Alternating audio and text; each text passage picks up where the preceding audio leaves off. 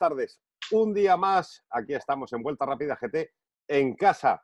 Ya sabéis, eh, estos vídeos que estamos perpetrando cada día, bueno, o, cuando nos dejan, si os gustan, dadle al pulgar hacia arriba, ese me gusta. Si queréis ya un paso más, suscribíos al, cuadradito ese que hay en la esquina inferior de, la pantalla.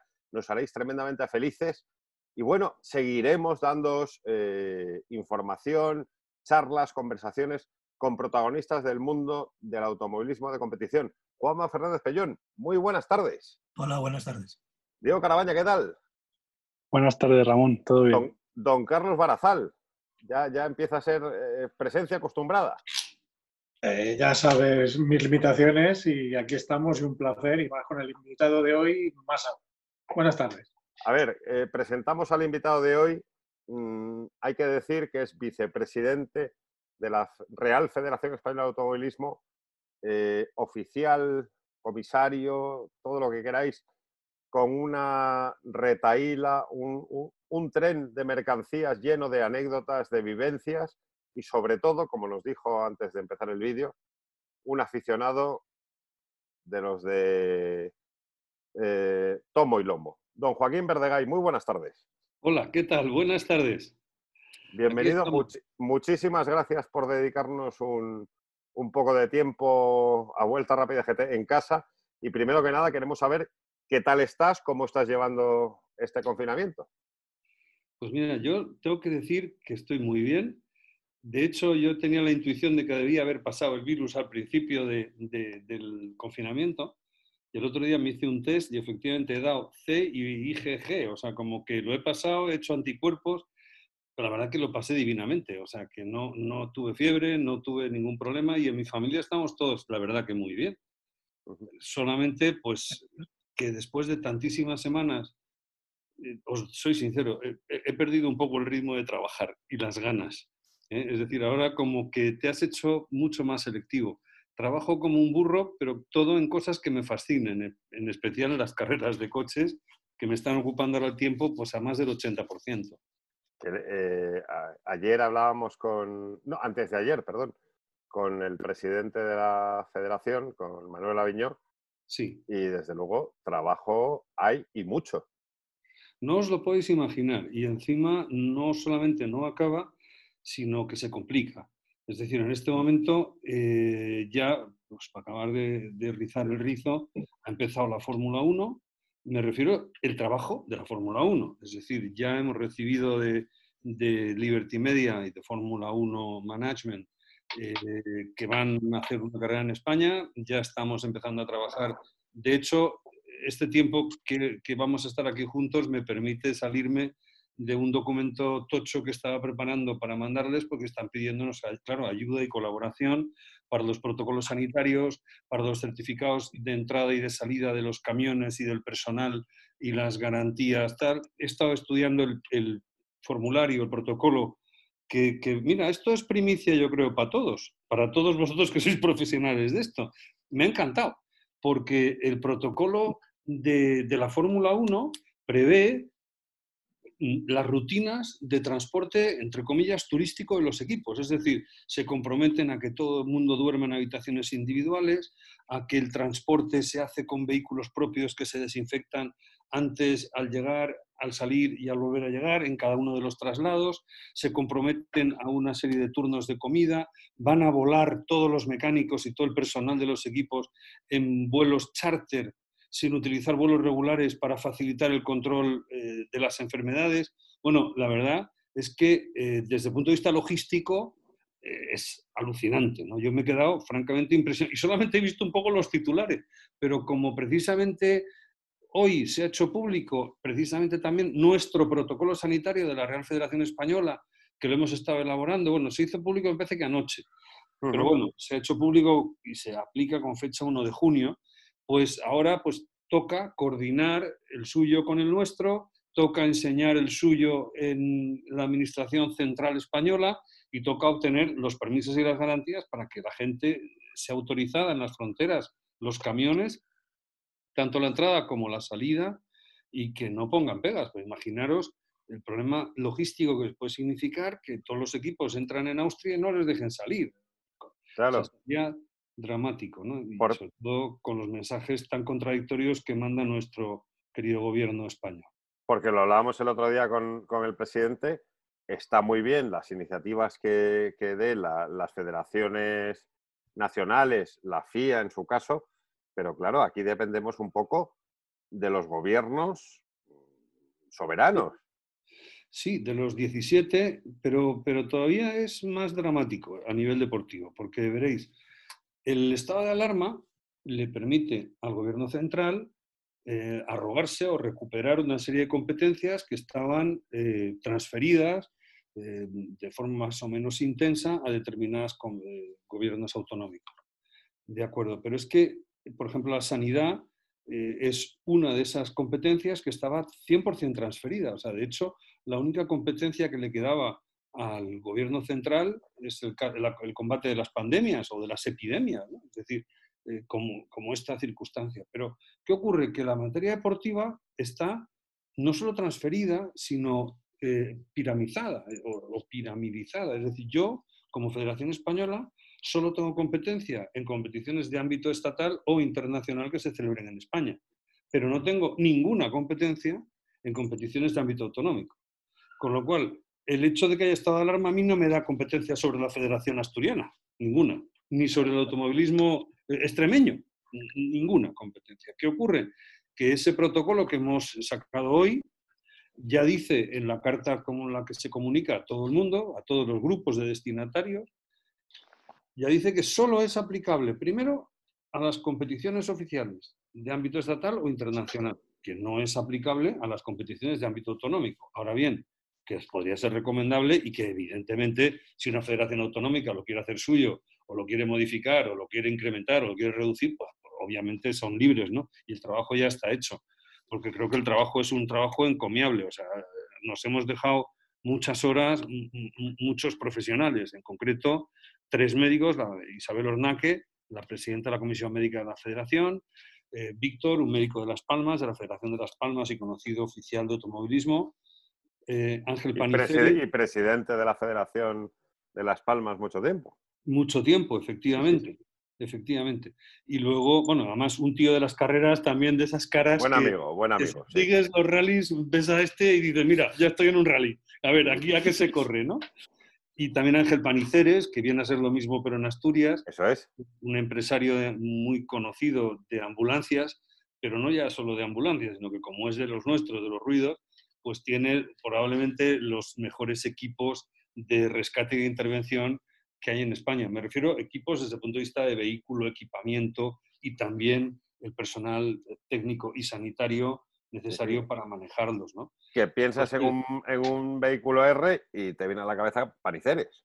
Claro, Claro, es que los vehículos R fueron un invento de la Real Federación Española de Automovilismo, no nos engañemos. Pero claro, eh, una cosa es que tú modestamente pides a una fábrica que te ceda unos vehículos y los equipas con lo que puedes y luego contratas profesionales, tanto médicos como, como personas de las carreras que sean capaces de manejar una cizalla o un separador hidráulico. Yo, fíjate, sí quiero recordar que la primera vez que tuvieron una intervención estos coches fue en un rally en Cantabria. Yo creo que fue en uno de los de Fidel de la Peña, pero no me acuerdo. Si, no se llamaba todavía Cantabria Infinita, es antes, ¿no? Sería un Peñucas, ¿no? Entonces, de repente un coche se salió en un rasante y hirió a varios espectadores. Y uno de ellos le partió el cráneo, pero con fractura abierta de cráneo. Imaginaros de lo que estamos hablando y gracias a un coche R, ese señor sigue yendo, vamos, yendo al peluquero todas las meses, ¿no? O sea, que no solo le salvó la vida, sino que fue ante una lesión de esas que solo la ves y te caes de espaldas diciendo, ya está. Fijaros lo que creo, ¿eh?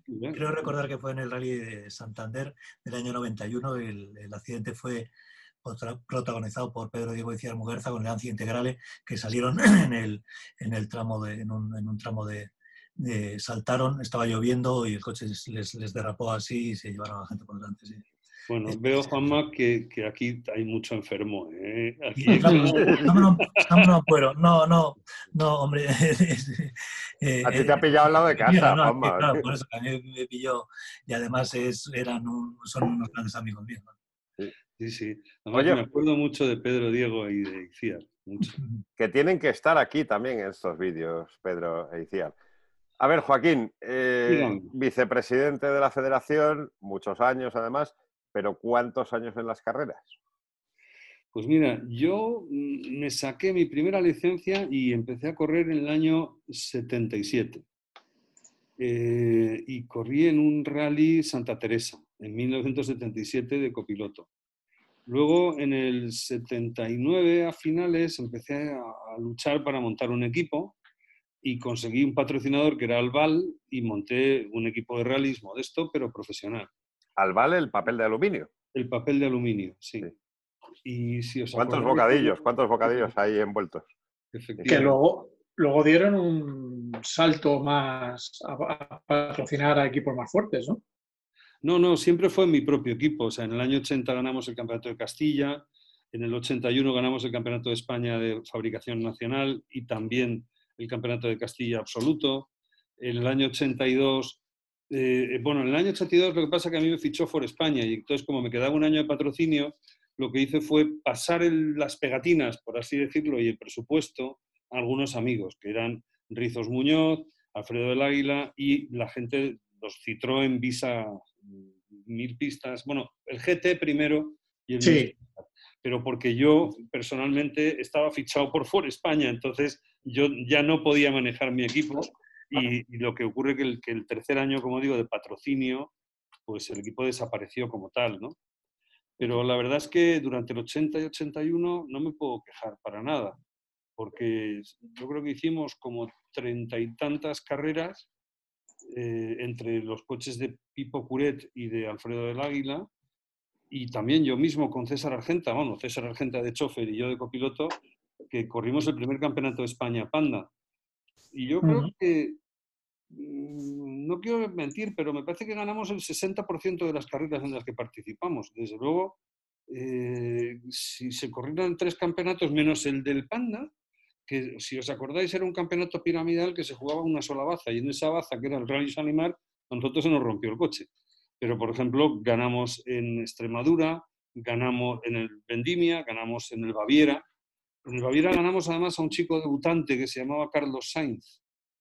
¿Quién conoce a, este chico? No, nadie. No sé si te suena. No, Ahora creo no, que no. su hijo corre en Fórmula 1. Sí, eh, no, Claro. no caigo, me, me cuesta, me- pero bueno. Me acuerdo muy bien porque él llevaba el número 112 y nosotros el 113. Ujú. Que lo- los panda nos ponían del 100 Sí. atrás.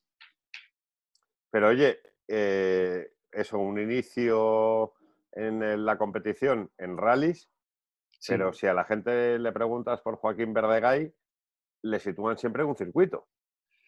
Bueno, es que, digamos, mi afición eh, se reparte eh, porque me gustan las carreras de coches. Posiblemente me guste más ver carreras de circuito que de rally, porque me gusta más verlas sentado ¿eh? y fumándome un puro, aunque ya no fumo, que, que en el monte pasando frío. Apro- apruebo esto, el tema del puro, digo yo. No, no, pues si va por ti, ¿no? Sí, sí. Es decir, que me gusta tanto la NASCAR como las- la, Fórmula 1, como cualquier carrera de turismo, como rallies, como montaña. Es que a mí me gustan las carreras. Yo, por ejemplo, eh, mi debut en circuitos empezó, eso sí, como oficial, porque conducía un coche de intervención, el Gran Premio de España del año 80, eh, en el año, perdón, el que se suspendió, ¿os acordáis? En el año 81 también conducía un coche de, de rescate eh, y que me lo pasé como un enano porque había un tal Villeneuve que nos daba un trabajo tremendo a todos, pero, pero que, que estuve allí. Y, y luego, eh, en el año 84, yo dejé de correr. Entonces decidí que me retiraba y que lo decidí cuando un tío que se llamaba Carlos Sainz estaba empeñado en que corriera con él de copiloto, que era el mismo del Panda. Y ya en un momento dado le dije, mira, macho, yo no quiero ser copiloto, yo quiero ser abogado, y si me pongo a hacer el bobo y a correr contigo de copiloto, voy a acabar siendo campeón del mundo de copilotos, pero no voy a ser abogado. O sea, tú, tú ibas a, susti- a- a- a sustituir a Voto, Eh, susti- sí, sí, justo, es que no me acuerdo justo si entre la calle y Voto- Voto. Entre, entre Juanjo y Boto, entonces. No. Claro. Entre Boto y Luis Moya. Moya, yo creo, porque era el año 84. Claro, pero Moya entra en el 86. Cinco. Siete. Siete, Siete. siete, es verdad. No No, sé. no, entre la, entre la calle y Voto.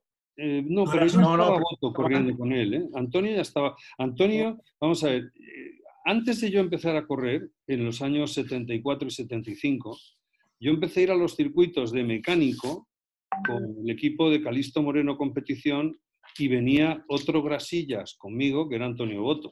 Mm, O sea, Antonio Boto y yo hemos estado yendo a las carreras, pero para empujar el camión o para bajar las ruedas de grasilla, de, me- de- de aprendiz de mecánico, en, la- en el Campeonato de España de Turismos del año 75 y 76, vamos, Con. con Calixto. Moreno. y tú No, has- pero con. Tú has, tú has Ay, coincidido también con unos tal Ruiz Jiménez Sí, de toda la vida. Sí, que- sí. No, pero Antonio estaba mucho con. Joder. Eh, oh. Sousa, con... Oh, antes, no, no, no. No, no, Jaime Sáenz de Madrid. Un Jaime niño. San de Madrid. Jaime. Sáenz de. Madrid, Efectivamente. Que eran toda la gente de Keeper, que era la pandilla de Keeper, o éramos la pandilla de Keeper. sí, Qué sí. gran sitio, Keeper, hay que decirlo también. Y Boto, además, era de la. Cuando la Copa Renault era de la cuadrilla de Rafita Ochoa. Sí, justo. eh, en, en vez de la cuadrilla de Sainz. Si es que el tema Boto Sainz tiene, al principio tiene mucho amigo. Hasta que un día tienen como una enganchadilla y desde ese día son los mejores amigos. Sí, sí. No, la verdad es que, bueno, es que los de las carreras de Madrid, pues éramos pocos y nos juntábamos. Entonces, pues yo Bueno, pocos, pocos. Bueno, pocos, pocos. Yo me acuerdo que a mí me enseñaron a, a- a lo que era un carnet de ruta y cómo se hacían controles horarios Juanjo la calle y Juan Petisco en la barra de, de- de Tartufo. Ah, te iba a decir, lo del seis Con el peniques. sí, no, de- de Otro gran de sitio, el Juanjo. Tartufo. ¿Perdón? Otro gran sitio, el Tartufo. Sí, sí. Pues Sí, en sí. la barra de Tartufo, que estaba a 116 pasos de mi cama, yo vivía en la Gran Vía, en la esquina de Víctor Hugo, ¿eh? bueno, pues... Podías eh, ir arrastrándote y todo. Sí, pero una vez me perdí, te regreso. Es- Esto lo puedes cortar, lo puedes cortar. No, no, no, no, no, no. Estas son las que han prescrito, Joaquín, ya no hay problema. Eh, que imaginaros que me perdí, pero es que os doy mi palabra, que eran 116 pasos, ¿eh? desde la puerta de Tartufo al portal de mi casa. Y, y no llegué, vamos, me fui, aparecí por Tirso de Molina, ¿no? una cosa. Sí. Pero bueno, o sea, me di un paseo. Es que me encantaba andar. Fue todo Claro, claro, claro, por supuesto. pero bueno, ya te digo, ahí pues éramos, os hablo del año 76, yo acabé la carrera en el 78, entonces fue durante la época de estar estudiando la carrera, ¿no? Y ahí conocí a Boto. Hay que decir, para los, los espectadores barra oyentes que, que no lo sepan, que Joaquín Verdegay es abogado, eh, tiene un despacho de, de un prestigio ya consolidado, desde luego aquí en Madrid y, y en toda España. Y, y bueno, que no todo es carreras, también hincaba los codos. ¿no? Y además, mm, la verdad que mucho. Los hincaba mucho porque yo no tenía fortuna familiar que me permitiese vivir. O sea, o vivía de mi trabajo o no vivía. Y ciertamente que al principio ganaba más dinero de copiloto y con las carreras que lo que ganaba de abogado, porque mi primer sueldo de abogado en el 78 eran 25.000 pesetas al mes. Y, y- y en los rallies me pagaban de copiloto 25.000 pesetas por rally. O sea que era sensiblemente distinto, ¿no? O sea que No, si me hacía... No, no, no. No, no hables de dinero que, que los, que los copilotos de hoy en día igual. Se cabrean. El mundo, el mundo del automovilismo actual igual dice, jolín, ¿cómo se los gastaban en aquella época, no? Hombre, pero te quiero decir que era muy poquito, o sea, para que, por así decirlo, eh, no sé, yo eh, no llegabas eh, haciéndote 5, 6, 7, 8 rallies al año, no, no, no- de eso solo no podías vivir, obviamente. ¿no? No, no. Los pilotos tampoco, ¿eh? O sea, el primer piloto que empezó a ganar bien, bien, bien dinero en el Mundial de Rallys eh, fue un amigo mío, del que hemos hablado varias veces, que hizo ricos a todos los pilotos que vinieron después de rallies, que fue Carlos. Hasta Carlos estaban realmente muy mal pagados. Y, el artífice de que pudiera estar mucho mejor pagado Carlos en su momento fue el Rizos, que, que se lo sabía todo muy bien y que fue un asesor magnífico para que Carlos de verdad supiera el terreno que pisaba y el que podía pisar. Pues claro, ahí de management de pilotos os podéis imaginar que no sabía nadie. Y como esa función prácticamente no existía, era la, que, la ventaja que tenían los, los team managers para decir, pero tú, chalao, ¿qué me estás diciendo? Yo te pago el viaje, ¿no? O sea, el otro día hablábamos de Alfonso de Portago. Alfonso de Portago en el 57 eh, no cobraba nada de Ferrari, sencillamente compartía los premios y se pagaba los viajes. Y era piloto oficial. También porque podía. Claro, también porque podía, si no, no habría podido llegar nunca, si no hubiera podido comprarse los propios Ferraris hasta que le ficharon, pero para poder pilotar un, D50 en Fórmula 1, eh, su contrato era eh, una parte de los premios que se obtuvieran y él se pagaba los viajes hasta los transoceánicos. Lo cual, pues fíjate, y en 20 años las cosas cambian de la noche al día, porque hablamos de 20 años después, nada más. Pero bueno, y luego os contaba que llegué en el 84, me, me retiré de la práctica activa, le juré por Dios a Carlos que no me sentaría con nadie en un coche de carreras y cumplí, me refiero a la derecha de nadie, hasta el punto que ya cuando él estaba en Toyota, un día le llamé y digo, tío, tengo un mono que no puedo con él, necesito ir a entrenar contigo y me invitaron a hacer una sesión de test porque no podía más. Pero bueno, ahí empecé de, eh, de, abogado de la federación. Eh, acababa de llegar a la presidencia de la federación Carlos Gracia. Eh, el automovilismo desde el punto de vista federativo y normativo estaba hecho un auténtico desastre. los anteriores presidentes a Carlos, que todos habían sido gente pues, muy de las carreras o muy ingenieros de caminos, como Sandro Rocci, honradamente era tan sumamente complicado hacer la clasificación del Campeonato de España de Rallys con los algoritmos que colocaban, que hacían falta que el propio Sandro fuera el que hiciera la clasificación del Campeonato de España después de cada rally, ¿no? Una cosa tremenda. Entonces hubo mucho que hacer, aparte cambió la legislación, llegó el IVA, eh, llegó la Unión Europea, y tuvimos que reformar desde abajo la totalidad de la legislación y de la reglamentación deportiva en todas las federaciones. Y ese curro pues me tocó. Y, luego, a partir de ahí, pues en la FIA mm, eh, metí la cabeza, mm, entré en el Tribunal Internacional de Apelación, que entré con 26 o 27 años, pues yo nací en el 56, o sea, y esto fue en el 85, pues tendría 28, 27 o 28 años. Lo cierto es que cuando entré en el tribunal era el miembro más joven del tribunal desde que se había creado en 1904. Y ese récord está ahí imbatido. O sea, sigo siendo el ¿Estaba Balestre de presidente? O... Señor, Balestre. Entonces con Balestre, como tuvimos bastantes broncas él y yo, nos caímos muy bien. Me pasó lo mismo que con Bernie Eccleston, que a golpe de discutir y de unas broncas de muerte nos hemos hecho muy amigos. Entonces, con Balestre me pasó una cosa muy graciosa en Jerez, y es que el tío me dijo, si os acordáis, en un Gran Premio de Fórmula 1 de Portugal, Nigel Mansell con el Ferrari dio marcha atrás en el pit lane y le querían cortar la cabeza. Fue cuando se implementó la norma de que no se podía dar marcha atrás, que te tenían que empujar. Bueno, entonces yo estaba ya en Jerez aquel lunes y me dice, te tienes que ir, Metre Verdenay, se tiene usted que ir a París a cortarle la cabeza aquí a Nigel Mansell, porque eso es intolerable y le dije, mire, señor Balestre, yo, ¿sabe lo que le digo? Que lo siento mucho, pero que aquí tiene usted mi carta de dimisión. Yo no, no voy a seguir siendo miembro del Tribunal de Apelación, de la FIA, si usted me da instrucciones sobre lo que tengo que resolver o no resolver. El tío me dice, ¿cómo? ¿Qué me está usted diciendo? Y yo, lo que está usted oyendo. Que no, que no me interesa. Y además, también le diré, yo soy el coordinador general de la organización del Gran Premio de España usted comprenderá que no le voy a dar un leñazo a un piloto de la Ferrari para que en mi carrera me falte un Ferrari. O sea, encima no me voy a pegar un tiro en un pie. Y entonces el tío dijo, quiero inmediatamente una reunión urgente con el señor Baviera, que en aquel momento era vicepresidente de la FISA, y con el señor Gracia, y con usted. Bueno, entonces dijo, sí, sí. Baviera Fernando. Fernando de Baviera, que en aquel momento era, como te digo, vicepresidente de la FISA, la FISA era el área de FIA. la FIA. Y la FIA era el área de movilidad. De hecho, Balestre no era en aquel momento presidente de la FIA, era presidente de la, FISA, nada más. El presidente de la FIA era Metternich, el príncipe Metternich, de austriaco. Bueno, la cosa es que montamos esa reunión el martes y ahí llego yo diciendo, verás tú la que me va a caer. Y entonces dice Balestre, bueno, señores, el Metre Verdegay, Metre por abogado, el, Metre Verdegay, no es que fuera el Metre de... Eh, ha dicho que quiere presentar su dimisión porque no le gusta que yo le dé instrucciones. Y yo he pensado, Fernando, que tú ya has hecho tu trayectoria en la FISA y que debes presentar tu dimisión. y ser vicepresidente honorario de la FISA a partir de ahora y tal.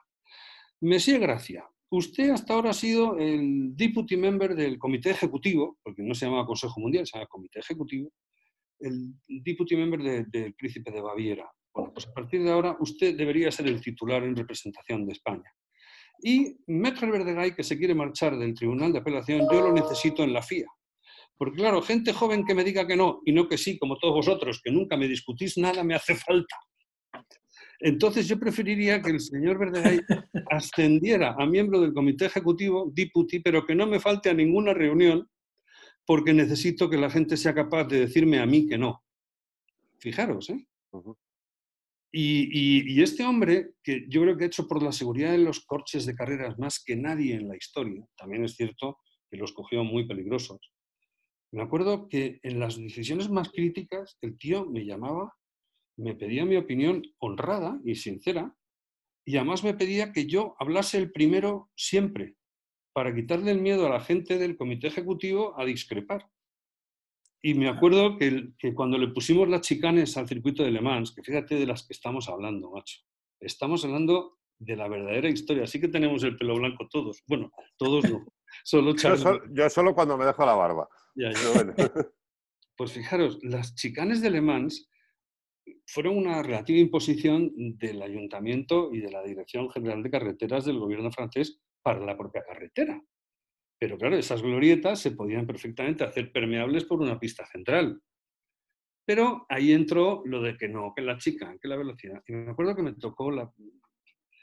Y yo cojo la palabra y digo, bueno, de la misma forma que la Maison Blanche desapareció, yo estaba hablando en francés. Y de repente dice Balestre, ¿qué pasa? ¿Está usted loco, señor Verdegay? ¿Por qué? Me dice, ¿qué está usted hablando de la Maison Blanche? Aquí no hablamos de los Estados Unidos el nivel de burrez del señor presidente. entonces, de repente alguien le dijo, eh, no, señor presidente, el señor Verderay está hablando de la Maison Blanche, que es una curva de una casita que había un poco antes de la recta de tribunas del circuito de Le Mans, que hubo que suprimirla porque era muy peligrosa. Entonces es lo que yo empecé invocando aquello, decir, hombre, evidentemente todo evoluciona en favor de la seguridad y creo que de la misma forma que se tuvo que eliminar en su día la Maison Blanche, donde ahora están las curvas Ford y las curvas Porsche y la zona más moderna, por así decirlo, del circuito, pues puede que llegue el momento de ponerle chicanes a la recta de uno día. Pero, yo, pero en mi opinión personal, no solamente no vamos a reducir el peligro, sino que lo vamos a triplicar. Porque vamos a conseguir que en lugar de una enorme frenada, al final, Mulsanne, haya tres. Porque con la potencia de los coches, sectores de recta de más de un kilómetro y medio, dos kilómetros y otra vez dos kilómetros y pico que tienen los tres sectores, van a hacer que todos los coches rápidos superen los 350 y tengan que hacer tres frenadas a 350 y no una. Y el tiempo de refrigerar los frenos pues es más breve que el que tienen entre Mulsanne e Indianápolis. Con lo cual, mm, bueno, eh, yo creo que esto no va a ser menos peligroso, sino mucho más, porque va a triplicar la fatiga de frenos. Pero de todas maneras, creo que no tenemos otra que votar que siga las chicanes y aparecieron las chicanes. Pero luego es muy curioso porque en el relato que, tenemos y, mucha gente joven que, mm, mm, recurre a, Internet y, a los medios, eh, Balestre es una especie de ogro peligroso que era como, como terrible ¿no? en, el, en el automovilismo de competición. Bueno, era un ogro peligroso. De hecho, al otro lado de la, de la, pantalla de este ordenador está mi mujer que está trabajando y se está riendo porque ella conoció muy bien a Balestre y, y soportó varias cosas, ¿no? O sea, por ejemplo, me acuerdo de una cena del Gran Premio de Italia que el señor Balestre, para que os hagáis una idea del perfil humano, bueno, para que os hagáis una idea del perfil humano, su secretaria, que se llamaba Nicole de Knop, y el secretario general de la FISA, que era Yvonne León, eran pareja. Y solo lo sabía yo en las proximidades de la FIA porque estaban aterrados de que si se enteraba Balestre de que eran pareja, les despidiera. El señor Balestre, tú le preguntabas, ¿cómo quiere el agua mineral? ¿Con gas o sin gas? Respuesta, siempre, de las dos. ¿Fría o del tiempo? Ambas. Los dos. Con lo cual, prepararle la nevera de la casita o de la oficina de Balestre significaba agua con gas, sin gas. Ah, y perchas. Necesitaba un galán de noche para colgar su cazadora y perchas, porque cada cosa que él colgaba tenía que tener su propia percha. O sea, no podía poner dos prendas encima. Bueno, y de repente, en una cena del Gran Premio de Italia, que se hizo en un barco en el lago de Como, navegando, le pareció que ya estaba retrasándose demasiado la cena. Y entonces dijo, señores, como esta cena se alarga, voy a hacer yo un poco de magia. Se puso de pie, cogió un plato, lo levantó y dijo, ven este plato.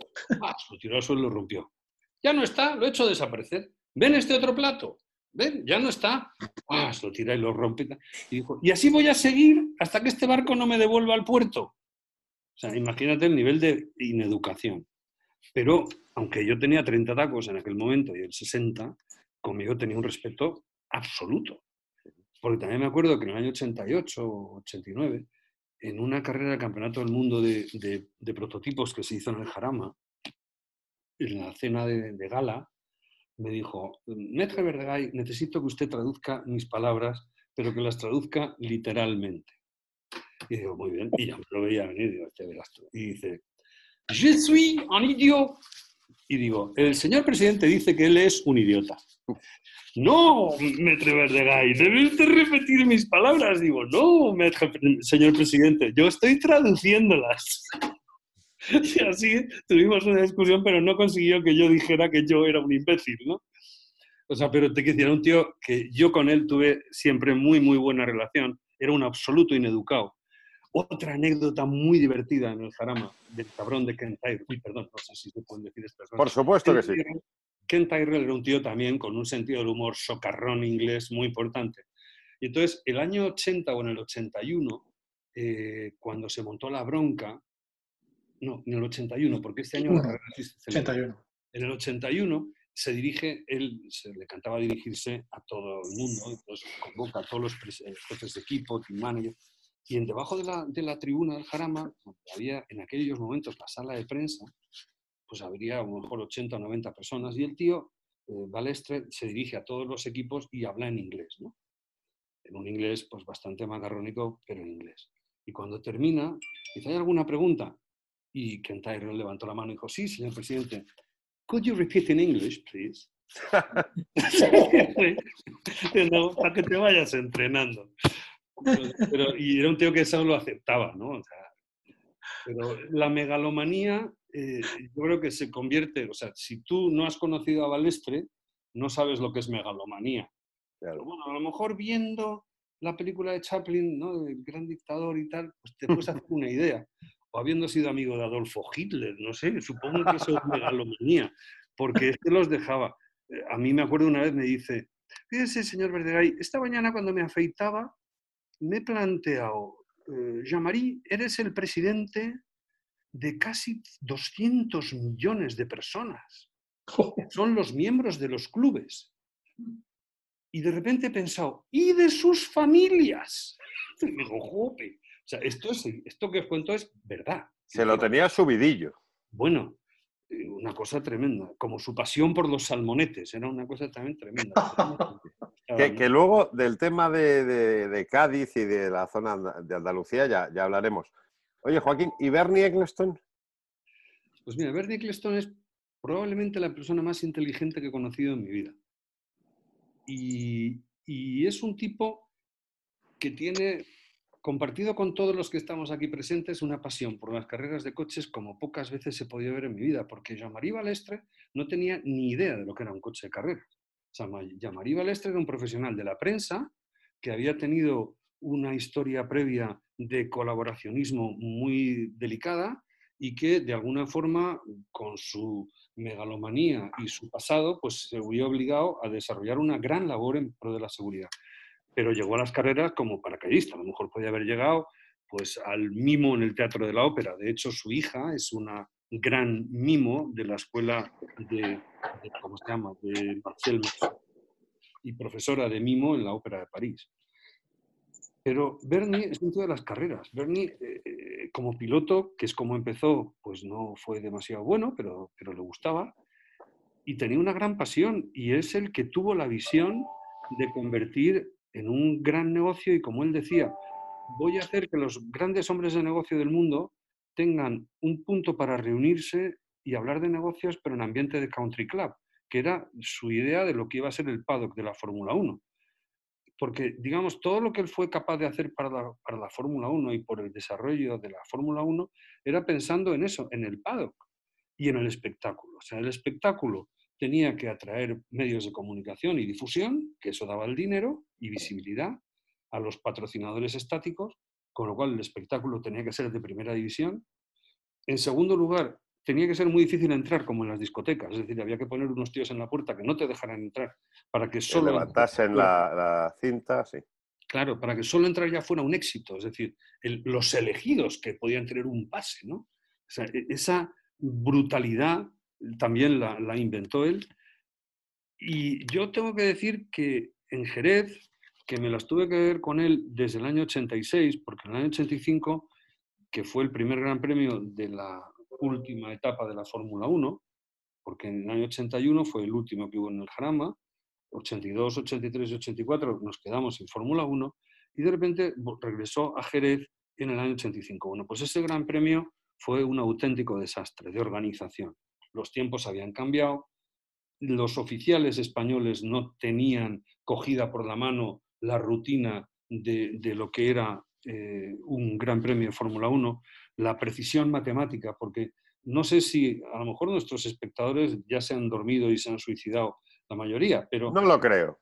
No lo crees. Bueno, la cosa es que un gran premio de Fórmula 1 desde el punto de vista organizativo es como una orquesta sinfónica, pero en lugar de tener un número reducido de músicos que caben en un escenario tiene como 2.000 personas que tienen que tocar con la misma precisión.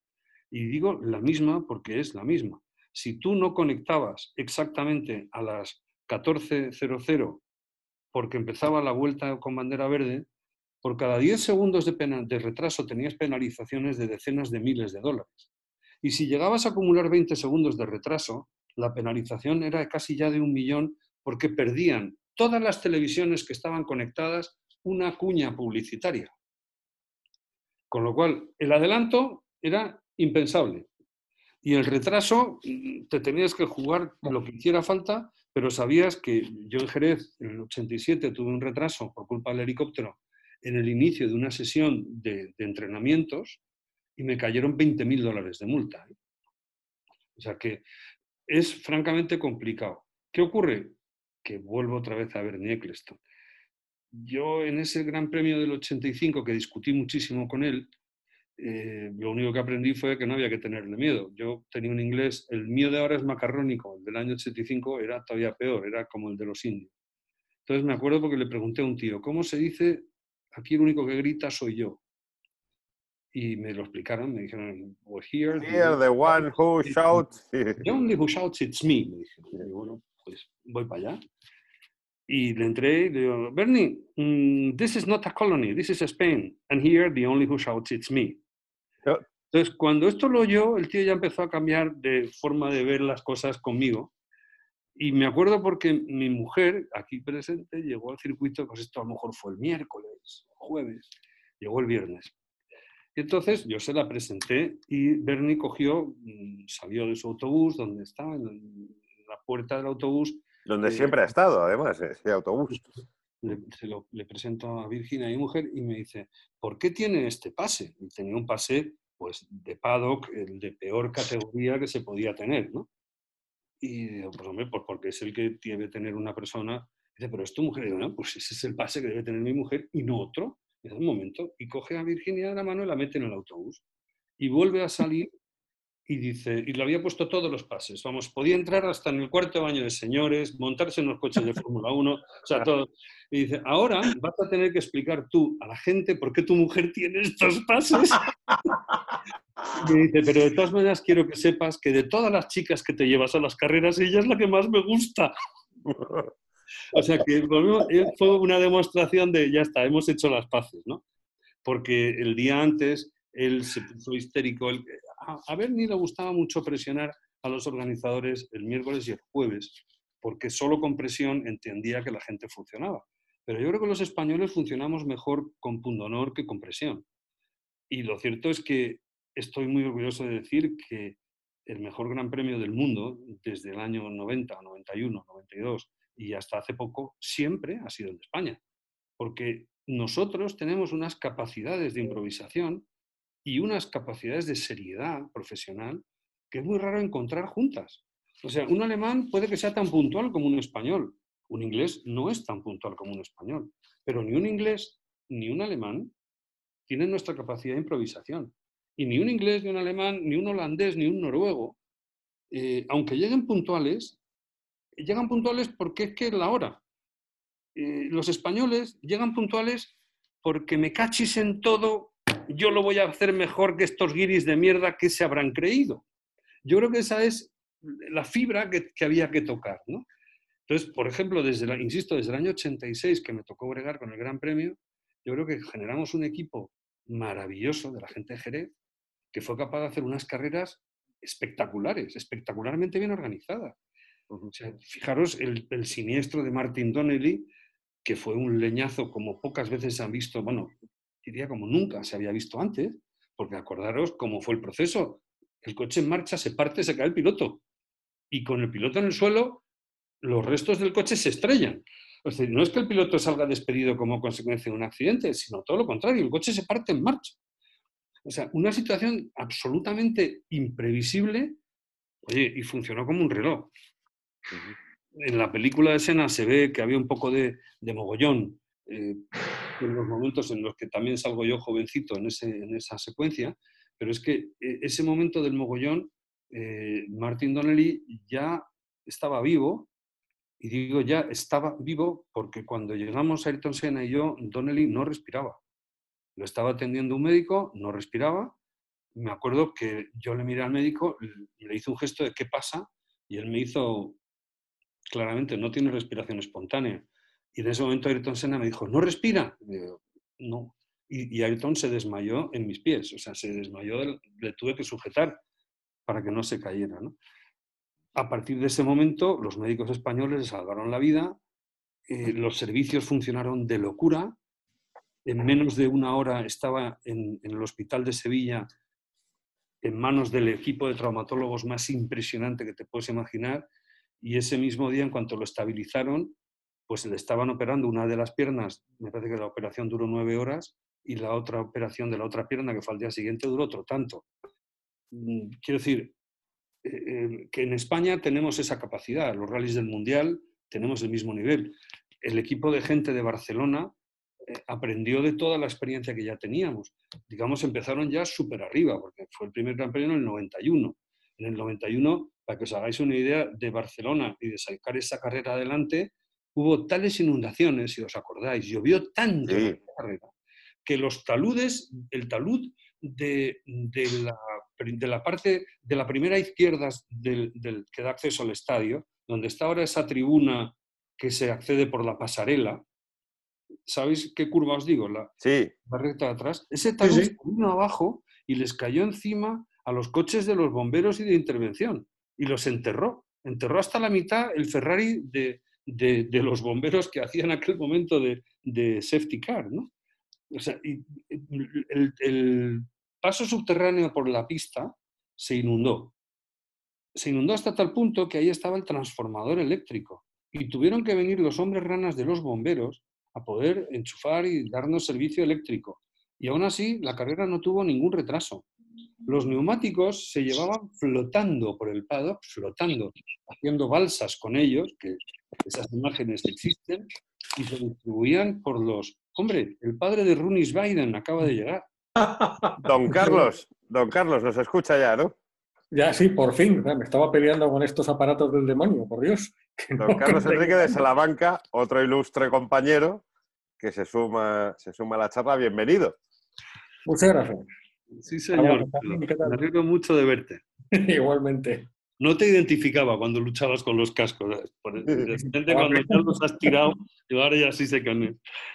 No, pues ya te digo, eh, eh, la capacidad de organización de los oficiales españoles es lo que consiguió, por ejemplo, que yo tuviera el honor de que en el año 2011 se creó la Comisión de Oficiales de la FIA y, me tocó el honor de presidirla. O sea, presidí la primera comisión de oficiales que hubo en la FIA. Y todo esto más viene, y, os cuento otra breve anécdota, que eh, el señor Balestre, como os digo, tenía pues, bastante confianza en, en, mí. Y con Le Mans tenía una bestia negra, porque como Le Mans siempre ido a su bola, tenía una bestia negra. Y me dice, mm, Verdegay, tienes que ser comisario deportivo. Digo, yo no he sido comisario deportivo en mi vida, pero en mi vida es que en mi vida. Me dice, pues sí, tienes que actuar de comisario deportivo. El domingo que viene actúas. Digo, ¿y en qué carrera? Me dice, las 24 horas de Le Mans. Digo, pues no está mal para debutar, ¿no?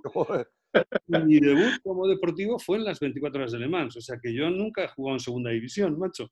¿eh? O sea, me cogieron para la Champions. Oye, Joaquín, y eh, te voy a hacer una pregunta delicada.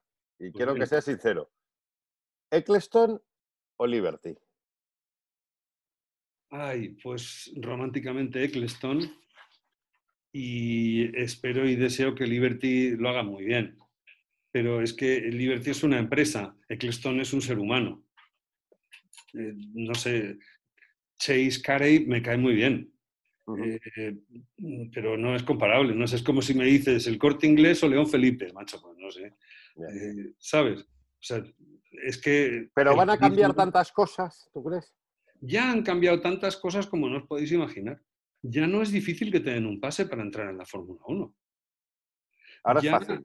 No te putean. Es decir, tú antes, siendo, vamos, teniendo el teléfono móvil de Pascual Latunedu, que era el que administraba los pases, pues yo me tenía que esperar un mínimo de dos horas en cualquier clima para que eh, un propio me dejara recolectar mi pase o el pase de parking, ¿no? Ahora eh, tú lo pides y te lo mandan por un courier a tu casa y llegas al circuito ya con tu pase acreditado y no tienes que hacer cola, ¿no? Es decir, las cosas han cambiado muchísimo. También os digo, desde el punto de vista de espectáculo deportivo, lo de ahora es un auténtico desastre, pero un desastre sin paliativos. Esto es una mierda de espectáculo y perdonadme que sea así de claro. Pero eso no es la culpa de Liberty, la culpa es de los reglamentos y de las marcas. O sea, ¿vosotros concebís que el Mundial de Fútbol pudiera estar reglamentado por Adidas y Nike? ¿A que no?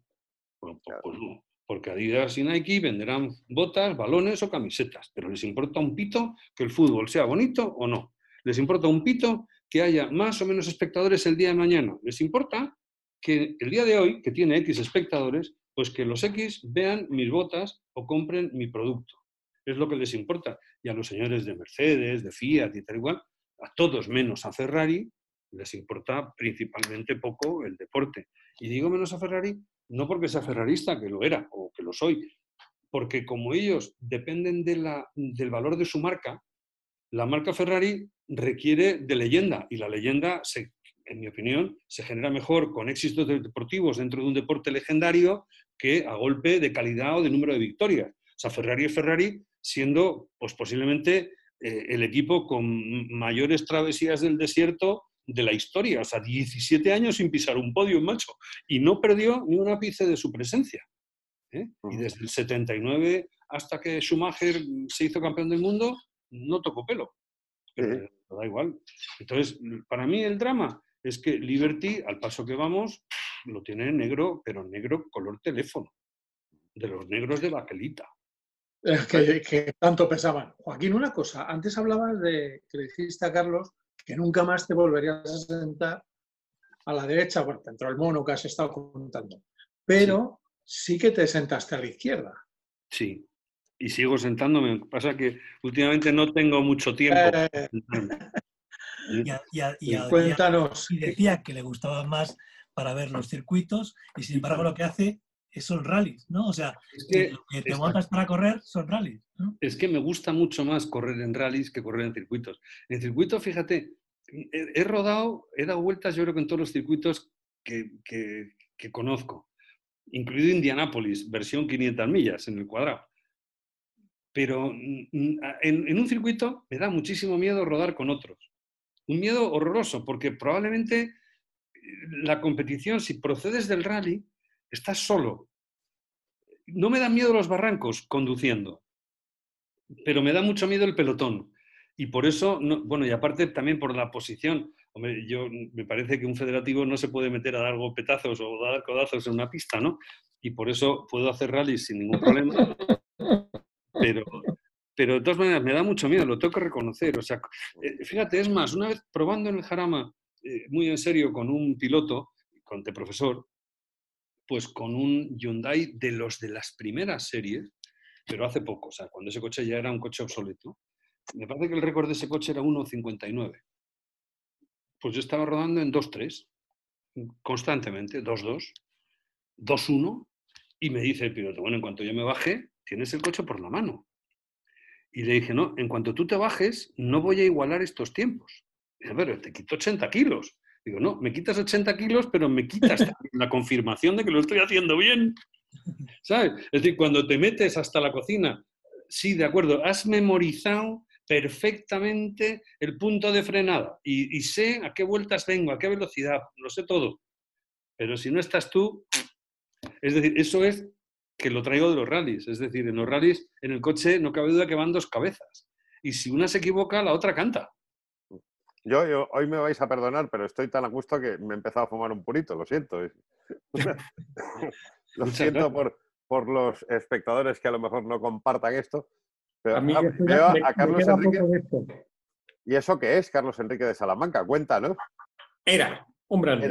un brandy. Bien, bien. Mira, esto es agua mineral San Pellegrino, pero está buenísima. Por cierto, Joaquín, por los tiempos que has dicho, me parece que sé el coche que era. Si es en el Jarama, sé qué coche era. ¿El cuál? El, coche que has dicho en el, Jarama. Hyundai, era el Hyundai. Era un Accent. Sí, justo de los primeros que, se, que corrieron. Sí, sí. Que estaban, rondaban los dos minutos, luego ya pasó al coupé y el coupé bajó mucho. De hecho, fíjate, ese día estaba rodando con el coupé yo creo que Luis Villamil, que fue el que lo desarrolló principalmente, el coupé. Ese con, con sello.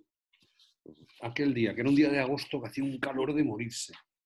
Oye, Diego, tú querías hacerle una pregunta a Joaquín.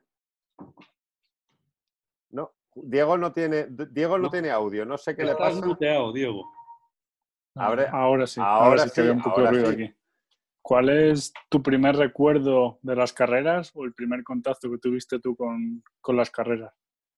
Pues mira, el, otro día tuve el honor de escribir un artículo sobre eso, porque mi primera carrera fue una carrera de Fórmula 1 que me llevó mi madre al circuito de Jarama en 1970, en abril, hizo 50 años.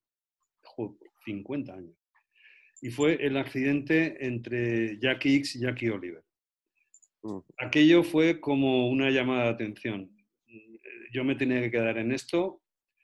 La verdad es que eh, mi bisabuelo ya corrió en coches en 1911. Mi abuelo intentó hacer pinitos con, con, un cuñado suyo, que era tío abuelo mío, y fabricaron coches de carreras en los años 20. Mi madre, una vez aposté con ella que aquel coche, si era un Bentley, era un Rolls, y me ganó la apuesta. Con lo cual, en mi familia lo de los coches sí funcionaba, pero a mí me daban miedo, fíjate tú lo que son las cosas, me daba miedo de niño el ruido de los coches de carreras, mucho miedo. Y no lo pasaba nada bien. Entonces, mm, cuando se murió mi padre, con 13 añitos, me llevaron al Jarama y de repente descubrí que aquel ruido ya no me daba miedo.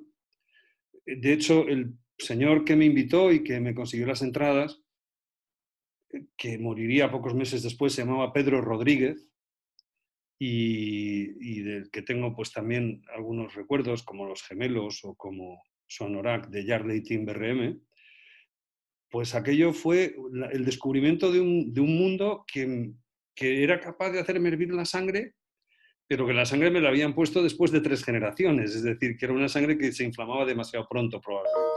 Pero mi primer recuerdo grande y que, no, que es imborrable, o sea, sigue siendo mi recuerdo de cualquier día, es el Gran Premio de España y el accidente en el que Andrés Más se metió en fuego a sacar a Jackie Eso, eso está aquí y, aquí, en el corazón. De hecho, cuando me hicieron presidente de la comisión de oficiales de la FIA, eh, insisto, gracias a ser español y gracias a representar a los mejores oficiales del mundo, que son los de este país, eh, lo primero que se me ocurrió fue que había que hacer dos cosas. Primero, pasar lo que me había pasado a mí, o sea, que un, que un oficial no pudiera debutar en las 24 horas de Le Mans, que eso es una estafa a los deportistas, ¿no?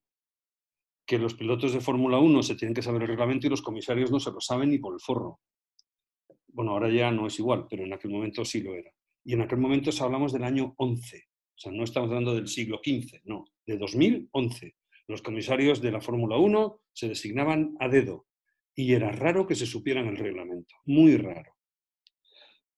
Bueno, pues lo siguiente que se me ocurrió fue que había que premiar al mejor oficial del mundo y que como empezábamos en el año 2011, todos los oficiales de épocas anteriores pues se quedaban sin premio, ¿no? Entonces que debíamos empezar ese año 11, en lugar de premiando al mejor oficial del año, premiando al mejor oficial de toda la historia.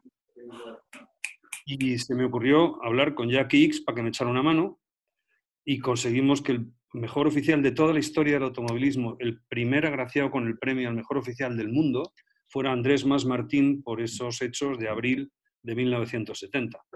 Lo malo es que el pobre Andrés se murió una semana antes y, el premio que se entregó en Nueva Delhi lo recogí yo, con lo cual, si habéis notado que me estoy emocionando, estaréis en lo correcto. Sí, sí.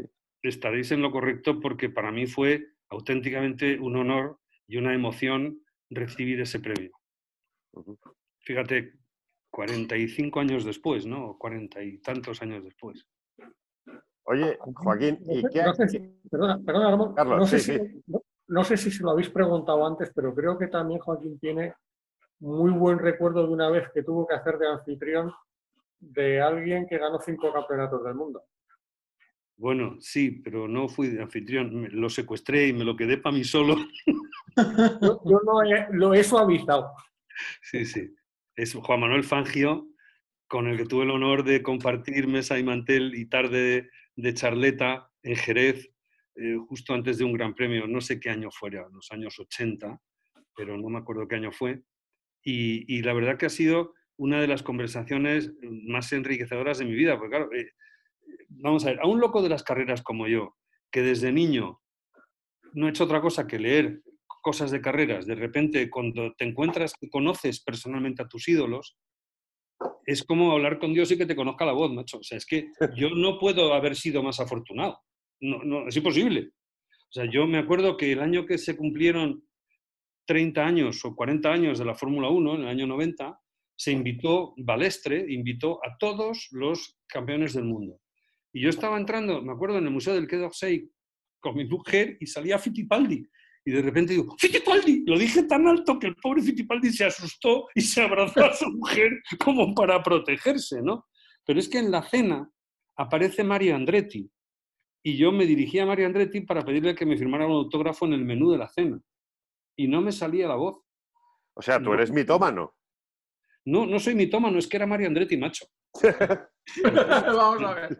A mí el que estaba a su lado, que era Alan Prost o el Nelson Piquet, que también estaba, me da igual, pero es que era Mario Andretti. O sea, Mario Andretti es Mario Andretti. Yo solamente era capaz de decirle maestro, maestro. Y además le llamé maestro como Dios manda, ¿no? y, el hombre me mira y no me salía ni en inglés ni en italiano. Entonces le di mi pluma y, mi, y, el menú de la cena y el tío ya me hizo así y me dijo, ¿para quién? Porque no, era, no me salía la voz, no articulaba palabras. Bueno, con clase, entregando una pluma en vez de un bolígrafo, eso también. Sí, hombre, claro, no vas a escribir con un boli, ¿no? Sí, sí. escribir con una pluma. ¿Eh? Oye, Joaquín, ¿y cómo ha cambiado, cómo ha cambiado Mm, desde luego el automovilismo ha cambiado, pero la afición también, ¿verdad? Sí, la afición, una barbaridad. Sobre todo que es que la afición de ahora le gusta la Fórmula 1, lo cual demuestra que no tienen ni idea, ni de coches, ni de carreras, ni de espectáculo.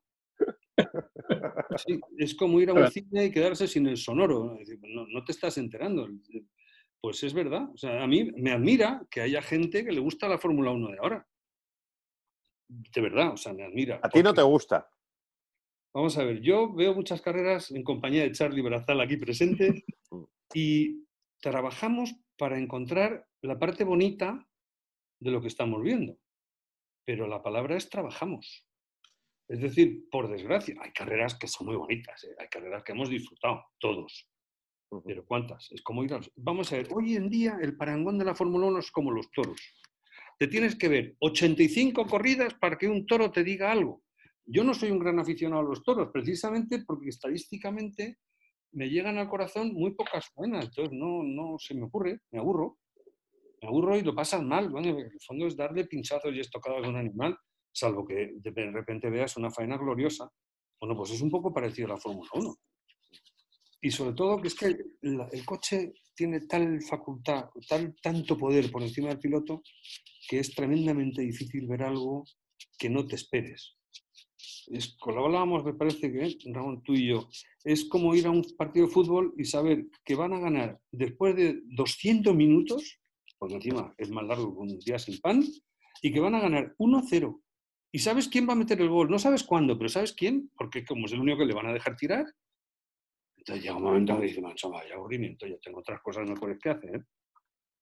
En fin, yo por eso también os decía, eh, las carreras han cambiado, pero el control que ahora las marcas tienen de los reglamentos está imposibilitando que el espectáculo mejore. O sea, sin un cambio absolutamente radical, que a lo mejor esta pandemia ayuda, mandando a la quiebra a más de uno y teniendo que empezar de cero, a lo mejor Mm, las cosas podrían volver a cambiar, porque además la fórmula que funciona, todos sabemos cuál es, si es que estaba ya inventada.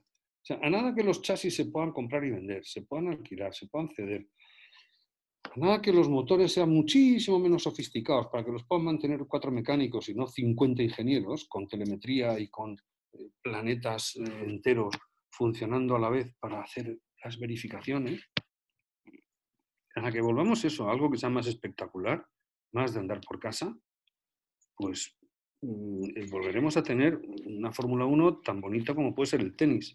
Pero, pero por ejemplo, tú, tú dices que, que, te extraña que haya tanta gente aficionada. La, la gente se aficiona a lo que ve, como eh, hablábamos aquí en estos días, hemos tenido a, muchos pilotos de rallies y tal, y lo hablábamos con Merlos eh, el otro día.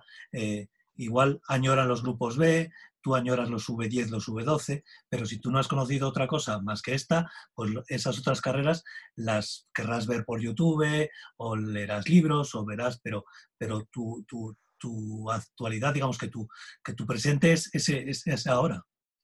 Sí, tienes razón. Lo que ocurre que volvemos a lo mismo, esto es, objetivamente, esto es más feo. Yo no, añoro los V10 y los V12, ¿eh? incluso me, remontaría más atrás a los V8 porque en aquella época había muchísima más competencia.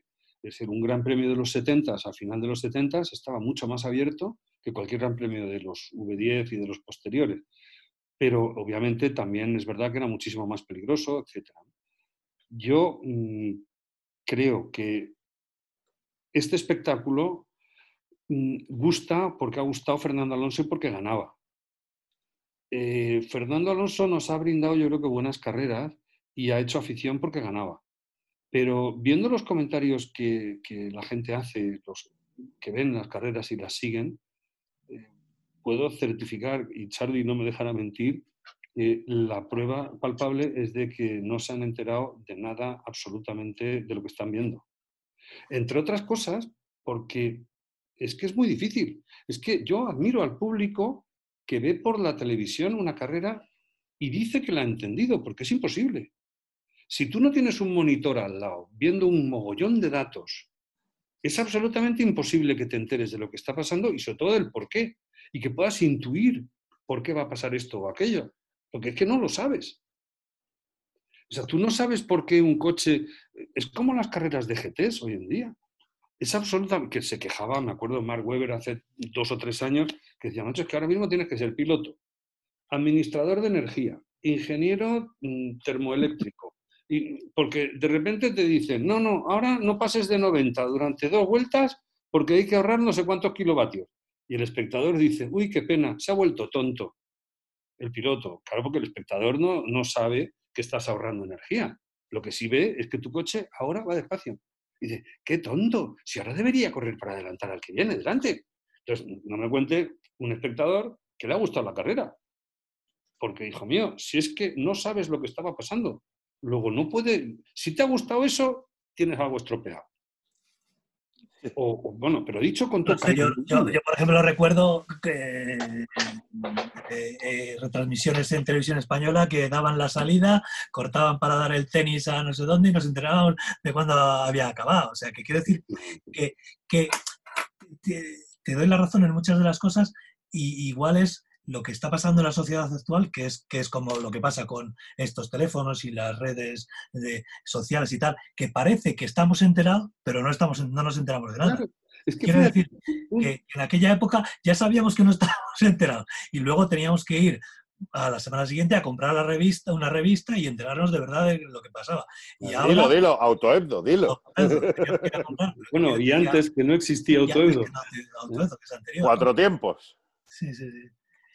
Pero que sí, tienes, tienes razón. Lo que bueno, que ahora eh, están las comunicaciones de los pilotos, están, ¿sabes? Es una parte de espectáculo, aunque eh, digamos que la, que la lectura de la carrera completa solo la tienen el piloto y el ingeniero, que es lo que tú dices. Pero, digamos que una parte sí, sí la, pero Juan, imagínate, que estoy 100% de acuerdo en lo que dices, tú imagínate con todos los aditamentos que tenemos para hacer un guiso maravilloso hoy en día, y además para retransmitir una televisión con cámaras on-board, con gráficos de todos los colores, imagínate si eliminas toda la parte de datos manipulables desde la, desde la central del equipo y conviertes el coche en algo conducible solo por el ser humano que va dentro.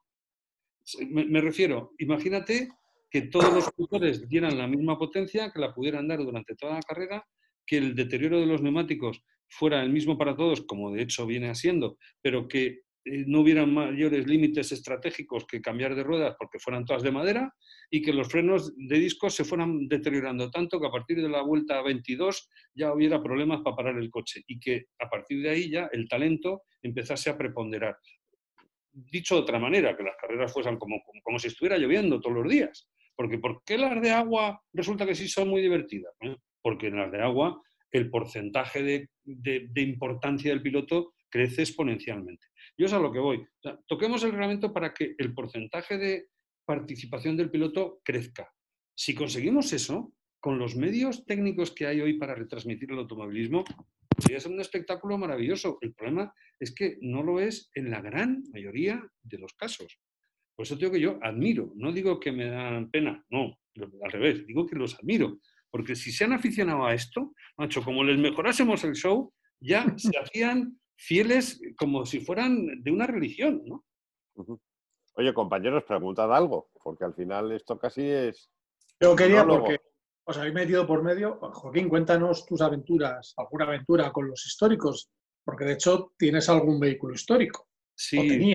No, sigo, sigo teniendo dos porque no puedo venderlos, pero si alguien quiere para decir que vendo R5 Alpine, Golf, el MK1 1800, el grupo 2. No, sí, sí, he hecho algunos rallies de Monte Carlo históricos, en concreto he hecho seis Monte Carlos, con bastante buen éxito porque he terminado los seis, aunque uno de ellos, el del año 12, eh, no llegué a la meta. O sea, estoy clasificado legalmente, pero no pude hacer el Turini la última noche, porque mi coche estaba completamente desguazado. Y, la verdad que tengo una buena clasificación porque a la segunda o a la tercera me parece que quedé el decimocuarto de 345 coches, o sea que, que no se me dio demasiado mal. Y, la verdad es que también he corrido en clásicos en el Campeonato de España de rallies de vehículos históricos con el R5 y, sí que me gustaría tener la ocasión y el tiempo de poder hacer alguno más. De hecho, yo creo que tendré que hacer algún Monte Carlo más. Lo que ocurre es que también se han profesionalizado tanto a nivel de regularidad que ya pasan a ser mucho más aburridos. Porque volvemos a lo mismo. O sea, yo iba evidentemente sin entrenar, evidentemente sin milimetrar el recorrido, iba poco a la que saliera, ¿no? Pero es que ahora aciertan, después de 2.000 kilómetros, eh, aciertan al segundo. O sea, hay gente que son lo que se llamaba relojeros, ¿no? Pues ahora el mundo de los relojeros, de la regularidad, se ha extendido hasta tal nivel que, a mí pues, se me hace muy cuesta arriba, ¿no? Porque ya no soy tan relojero. Yo soy más de lo legendario. Y, la verdad es que sí, que espero poder hacer alguna, algún rally antes de que me compren los coches. ¿eh? Oye, Carabaña, pregunta lo que siempre preguntas. Dejadme al hilo de. Perdón, es que me. Dale, Charlie, dale. Eh, ¿Crees que los históricos deberían también. A ver, es que tienes ahí una. A ver, el wifi, el wifi, Charlie. Ahora, ahora. Ahora, a ver. Decía, ¿crees que los históricos, obviando alguna medida de seguridad, deberían en ese aspecto de la medición casi ir con un cronómetro de mano? Pues sí, en cierto modo sí. Yo creo que, de hecho, se han hecho intentos de, eliminar sistemas muy avanzados. Lo que ocurre es que llega un momento en el que el que quiere ganar, pues no. hay mucha trampa ¿eh? en todas las especialidades. Entonces, por las buenas o por las malas, acaban utilizando sistemas de medición eh, modernísimos y avanzadísimos. Yo no lo he hecho, entre otras porque no me divierte, ya te digo, a mí me divierte más ir a pedales y si me gana otro, pues que me gane, no tengo ningún problema, pero que me quite... Pero te haces un Monte Carlo. Claro, o sea, yo me acuerdo una vez en Nürburgring o en, o en el Turini que la primera vez que pasé se me saltaban las lágrimas, o sea, un poco más y me paro a hacerme fotos de mí mismo en el Turini, coronando el Turini y yo, o sea, me faltó poco para salir del coche y darle un beso al suelo. Pero de verdad, levantaba la mano Enríquez. Sí, justo con Enrique eso Es que me no se, le... se llamaba Enrique, perdón, Enrique. No se le oye a Carlos. No, que no tienes el audio puesto. Estás muteado. No tienes el audio. No, quita los cascos. A ver, quita, quita los cascos de ahí porque no se te escucha. Me temo Nada, que no. quitado los cascos y no se le escucha, es un problema del Zoom. Tienes que salir de la reunión y volver a entrar. Eso es. Los cascos te han muteado el micrófono. A ver, Carlos, ¿te escuchamos? No, no, no. No, no se le escucha. No, eh, le pasa lo que, lo que os digo, yo soy de letras, pero es que me ha pasado varias veces. En Zoom, si los cascos te estropean el sonido, tienes que salir de la reunión y volver a acceder. Ha salido, a ver si vuelve a entrar. O sea, le, dejaremos. Bueno, Joaquín, pregúntale, Diego, pregúntale. ¿Qué coche es el que te falta por probar? ¿Que de pequeño te encantaba o...? Pues... ¿Cuál es para ti el coche de carreras? Pues mira, el AC Cobra de 487 pulgadas cúbicas. De verdad. ¿Y serías capaz de coger el billete de 5.000 del parabrisas al acelerar o no? Ahora no tengo la espalda, no. Ahora te oímos, Carlos, pero estos trastos del demonio. No, simplemente estaba recordando el tema de los rallies de clásicos y el, ir con un cronómetro. No, es, no fue un rally de clásicos, pero yo recuerdo que me lo pasé de globos en un eco-rally con Antonio Boto, que lo único que llevábamos era una aplicación que él se había descargado en el móvil, en una zona sin cobertura. Y lo que nos pudimos ver, que nos lo pudimos pasar, también hay que tener en cuenta que era con Antonio Boto, claro. claro. Eso ya ayuda. Eso ayuda bastante. Pero sí, sí, efectivamente. Los rallies de esos se han convertido en, en rallies de precisión de relojeros, como dice Joaquín, sí, sí. y se han profesionalizado tanto que se acaba perdiendo la diversión. De todas formas, te puedes seguir apuntando y puedes seguir yendo y llega a tu bola, ¿no? Claro. pero, y hay, pero hay una categoría ya para... para, para Analógicos. No, sí, sí, sí, Pero eso lo hay en pruebas de la FEBA. En pruebas de la FIA no, eh, Ah, bueno, FIA. O sea, las pruebas de regularidad hay de velocidad y de regularidad. Quizá ahora, fíjate, merezca más la pena apuntarte en velocidad y ir a la que tú puedas. Es mucho más divertido. Es decir, mantener un ritmo como si fueras de regularidad, que es a todo lo que puedas, entre comillas, sin jugarte la vida, y, vas en velocidad. Posiblemente el de atrás no te coja, eh, tampoco coges todo el de delante, evidentemente, pero te lo pasas como un enano con carretera cerrada. Porque claro, el problema del Monte Carlo es que la carretera es abierta. Entonces, el cruce con el. por, eso, cuando antes eh, hablabas también, vuelvo otra vez a, la, a, lo que hablabas de los circuitos, del, miedo a, competir con otros, me extrañaba porque que, que uno de los tus favoritos fuera el Monte Carlo histórico, porque esa carretera abierta y encima con hielo y tal. O sea, que quiero decir hielo, nieve, que, que a veces las habrás pasado canuta, ¿no? Pues la verdad es que sí, si no las pasaras canutas no repetirías. Pero efectivamente, el año que quedé el 14, me acuerdo que en el tramo, en el Col del Amadón, al salir del, del túnel y empezar a bajar, pues eh, eh, yo me crucé con tres coches. y tuve suerte porque adelanté sesenta y tantos puestos en la general. En cambio, Guillermo Velasco, por ejemplo, se encontró solo con dos, porque con el segundo se lo comió de, vamos, de frente. Oye, Diego, la segunda parte de la pregunta.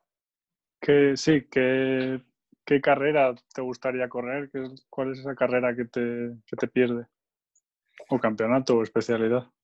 Pues mm, la carrera que necesito ver antes de morirme son las 500 millas de Daytona de la NASCAR. Eh, carrera que me guste correr, la que me apetecía era el Rally de Monte Carlo histórico, con el formato de, que tiene, y gracias a Dios ya la he hecho. Y la que no podría hacer porque no tengo dinero ni por el forro, ni siquiera para acercarme a los coches, serían las mil millas. Las mil millas es imposible porque tienes un coche que haya tomado parte en esa carrera y el presupuesto de esos coches empieza en que, bueno, hay que vender toda tu fortuna, toda la fortuna de tu familia, toda la fortuna de la familia del piso de al lado, y el piso de al lado y el tuyo. Y a lo mejor con eso te da para alquilar un coche, ¿no? Entonces, mm, eh, imposible hacer las mil millas, imposible. Pero la que más ganas de ver como espectador tengo son las 500 millas de Daytona. Pero Joaquín... Cerquita del muro, entiendo. ¿Perdón? Cerquita del, cerquita del muro, entiendo. Bueno, eh, ¿sabes qué pasa? Que son carreras muy largas. ¿eh? Las 500 millas de Daytona, aunque lo coches súper rápido, tardan mucho. Te cambias de sitio. De hecho, las 500 millas de Indianápolis, que sí he tenido ocasión de verlas, quiero repetir. Y las 500 millas empiezan mm, a las 12 de la mañana eh, de un día, pero tú llegas el día antes, te vas a ver el Museo de Indianápolis, en fin, es una parafernalia maravillosa. Eh, las gorras, los perritos calientes, el ambientazo. Date cuenta que son dos carreras que yo creo que son los eventos deportivos de todo el planeta que concentran una mayor cantidad de público. O sea, yo no sé los espectadores que se sientan en Daytona, pero deben superar los 300.000 y en, y en Indianápolis lo superan de calle. Yo creo que en, en, Indianápolis deben estar cercanos a los 400 y pico mil. Entonces, solo ese calor humano produce un feeling muy especial. O sea, haber estado en el sitio donde había más gente sentada a la vez en el planeta, divirtiéndose con el mismo show, de verdad que es que algo tiene. No hay tantos imbéciles como muchas veces se dice en Europa, ¿no? que ese tipo de automovilismo. Eh, también me gustaría ver una carrera en el infierno verde, pero ya no se corre. Fijaros lo que decíamos antes. La primera vez que pasé por el carrusel conduciendo de un coche, me paré y me di un beso al suelo. En plan Juan Pablo II, como tiene que ser. Pues como tiene que ser. Estás en la catedral. Claro. Joaquín, la ventaja con, el, con la es que la puedes hacer. Te puedes hacer el recorrido incluso en plan turístico en varios días, si quieres. Sí, pero no es eso. no es lo mismo, lógicamente, pero oye. Es que la Mille Emilia hoy es el museo rodante más espectacular de los clásicos del mundo, ¿no? Entonces, por eso es por lo que me gusta. Fíjate, te compro lo que dices. no me importaría, y eso sí lo puedo hacer, es ir a verla de espectador. Para ver los cochazos, porque es que son increíbles. Y lo que también me ha dicho alguien que ha corrido, Carlos de Miguel y precisamente Pepe Ruiz Thierry, que es un poco triste, porque las carreteras están tan descarnadas que destrozas los coches. Que te da, te da, te da pena, ¿no? Vas con el corazón en un puño, cada vez que haces ¡bumba! y das un golpe, claro, es que estás dando un golpe a un aparato que son de dos millones de pavos o, más. Y Oye, al hilo de esto, ¿qué te parece que el Dakar vaya a recuperar a los coches clásicos para hacer el rally? esto que estamos comentando, a mí se me ha cogido el corazón igual a pensar las joyas les vas a pegar otra paliza de la que, a la que sobrevivieron. No sé, yo no lo termino de ver. ¿eh? No, yo sí, yo sí, porque además es que, eh, pero es distinto, es decir, son coches que nacen para sufrir los del Dakar, ¿no? Entonces ya sufrieron uno, es verdad. los vuelves a hacer para que sufran. Y si, el problema es qué se considera un pura sangre en automovilismo, que es una discusión filosófica que llevamos años, ¿no? Que es un thoroughbred. Pero claro, tú te compras eh, un AC Cobra 487 o 489, no me acuerdo, pulgadas cúbicas, y es el coche que llevaba Carroll Shelby o el que llevaba eh, pues, eh, fulanito de bastos en la carrera tal. Muy bien. Pagas un fortuna. miles? Por ejemplo. Y de repente, tank, se te rompe un piloto. Si sustituyes el piloto, ¿ya no es el mismo? oye, ¡pum! me han dado un golpe de, en aparcamiento. Mm, si, si arreglo la chapa, eh, que, es como restaurar un cuadro. Es decir, hoy en día la tendencia es que la restauración sea poco intrusiva y tal y cual.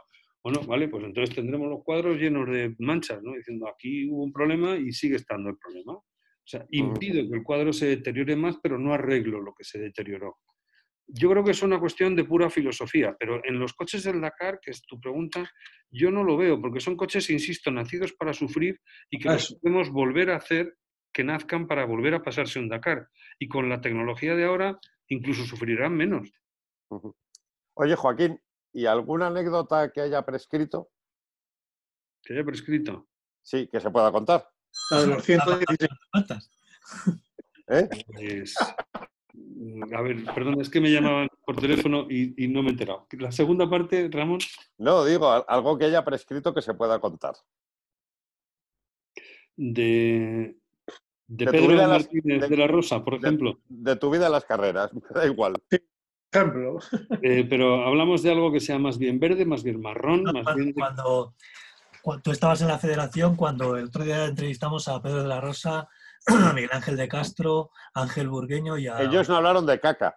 Y no, ellos, eh, dijeron que era Carlos Abella el que les tutelaba cuando aquello del Racing for Spain y decían que eh, hicieron bastantes barrabasadas por ahí en, Inglaterra y tal, pero que afortunadamente no existían teléfonos móviles, que si hubieran existido ahora los teléfonos móviles en aquella época, que, que seguramente que no hubieran seguido en el equipo.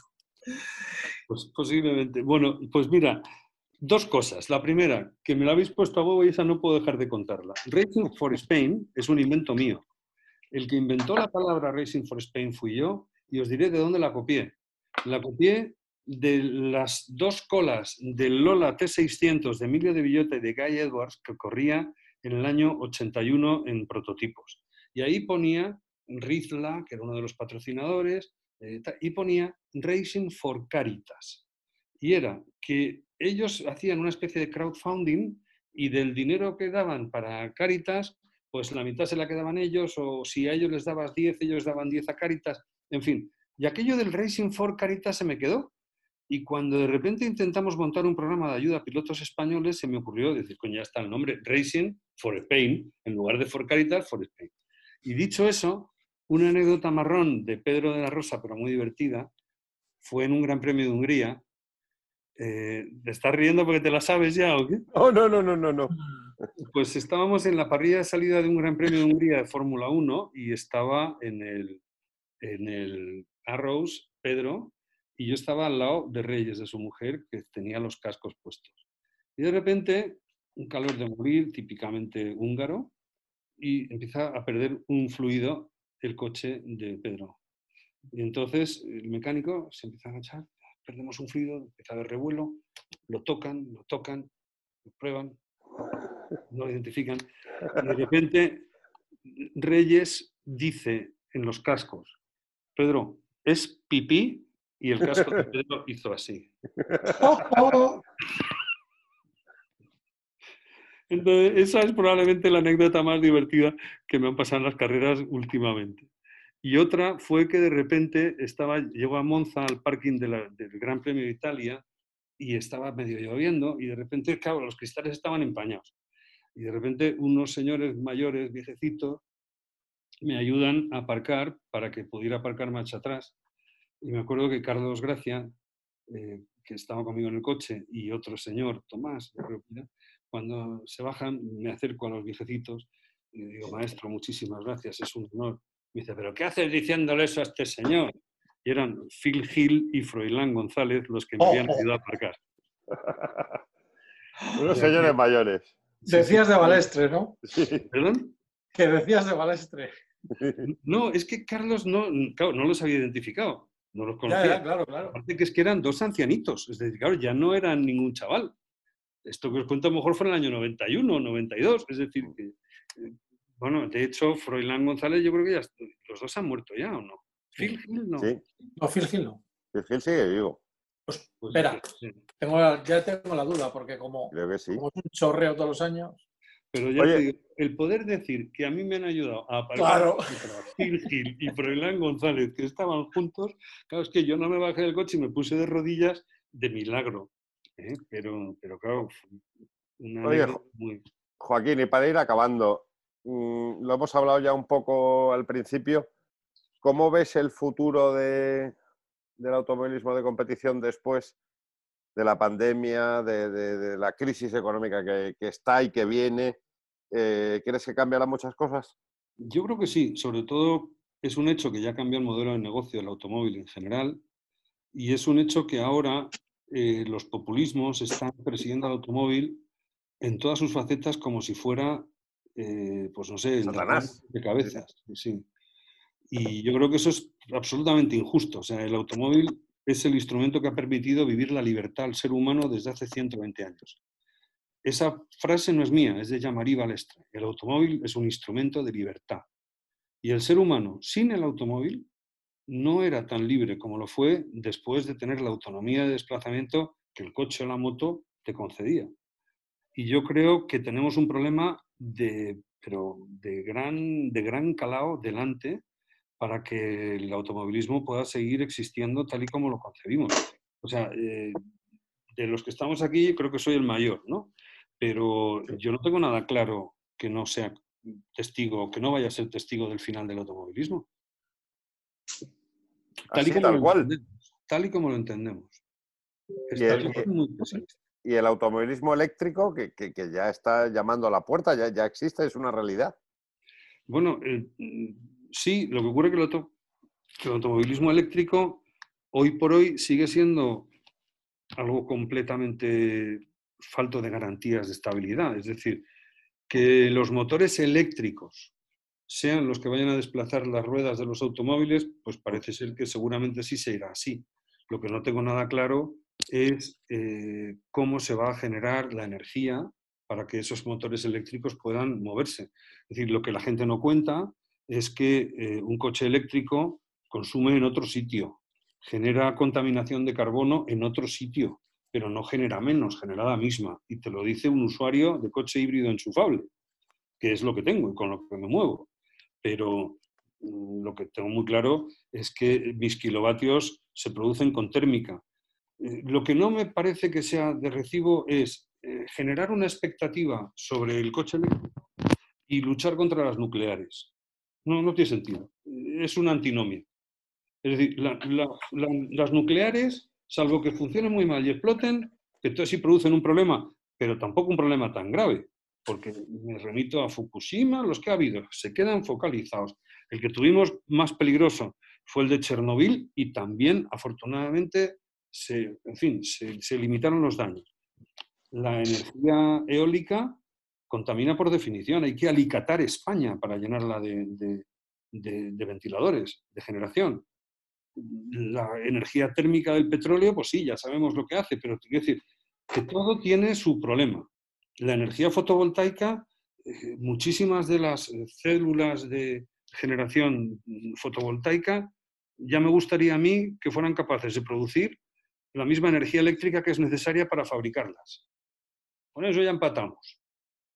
Entonces, me parece que se está siendo, por parte de los políticos, muy poco honrado a la hora de echar la cuenta de, de dónde sale esa energía que tengo que necesitar para cargar el coche eléctrico, porque luego hay los destalentados de siempre que te cuentan que ellos van a poner una gasolinera, eh, una electrolinera con energía solar y que van a dar de comer a todos los coches eléctricos de la granja. Tú eres tonto. Si ahora mismo yo me dedico al urbanismo si ahora mismo en un país como, en una ciudad como Madrid, eh, el 20% del parque móvil, el 20% fuera eléctrico, no tenemos acometidas bastantes en la ciudad de Madrid para rellenar los coches todos los días, señores. Que es un problema ya de red eléctrica, de redesa. O sea, tú en tu casa, ¿qué tienes contratados? 8 kilovatios, venga, estupendo. Si te compras un Tesla, ya las cuentas me, me salen muy a mi favor. Venga, uno de solo 24 o 25 kilovatios. Si llegas a tu casa y quieres enchufar el coche, ¿qué vamos a hacer? No ponemos la tele, no planchamos y fuera la vitrocerámica. O desenchufas la nevera. Porque como te pongas a sumar kilovatios, no te va a dar. Y dices, ah, ya lo sé, porque yo soy listísimo. voy a aumentar la potencia. Llamas a Iberdrola y te dice, sí señor, sí señor, de 8 pasa usted a 12. Venga, ya está, ya he pasado a 12 kilovatios, ya tengo 12. Pero cuando el vecino de al lado dice, yo también quiero 12, te dice Iberdrola, muy bien, sí, sí, también usted. Y cuando llega el siguiente vecino te dice, no, usted ya no, porque la cometida de la casa, que tiene solo 100, ya, está en 97 y ya no puede. Ah, amigo. Entonces, ¿qué hay que hacer? Hay que cambiar la cometida de la casa. Bien. Y cuando cambias la de la casa, ¿qué te pasa? Hay la subcentral que ya no te da. En una palabra, solo con que tú aumentes al 20% el parque móvil eléctrico, no, Madrid, Madrid no puede abastecerte. Entonces, lo que me parece una estafa es que esto no se diga. Y sin embargo, ya vayan diciendo para abrir boca que en el año 50 no hay diésel. Vale, cojonudo. Cojonudo. Nissan ya ha cerrado, ¿no? Sí. Claro, con la reforma laboral que ayuda mucho. Venga, vamos a quitar la reforma laboral. Venga. Y ahora creo que vamos a nacionalizar la Nissan y vamos a fabricar no sé qué. Porque claro, mientras las patentes sean de Nissan, van a fabricar lo que yo te diga. Pero que es que son... Bueno, ya bueno. No, dilo, dilo, dilo, Charlie, dilo. pero, con perdón, ¿qué colondrojos vas a, a nacionalizar? ¿Cuatro paredes? Y 800 máquinas que no valen para otra cosa que para hacer componentes o para ensamblar furgonetas o camiones de Nissan. Pero estamos, como has dicho tú antes, Joaquín, ¿estamos tontos o qué?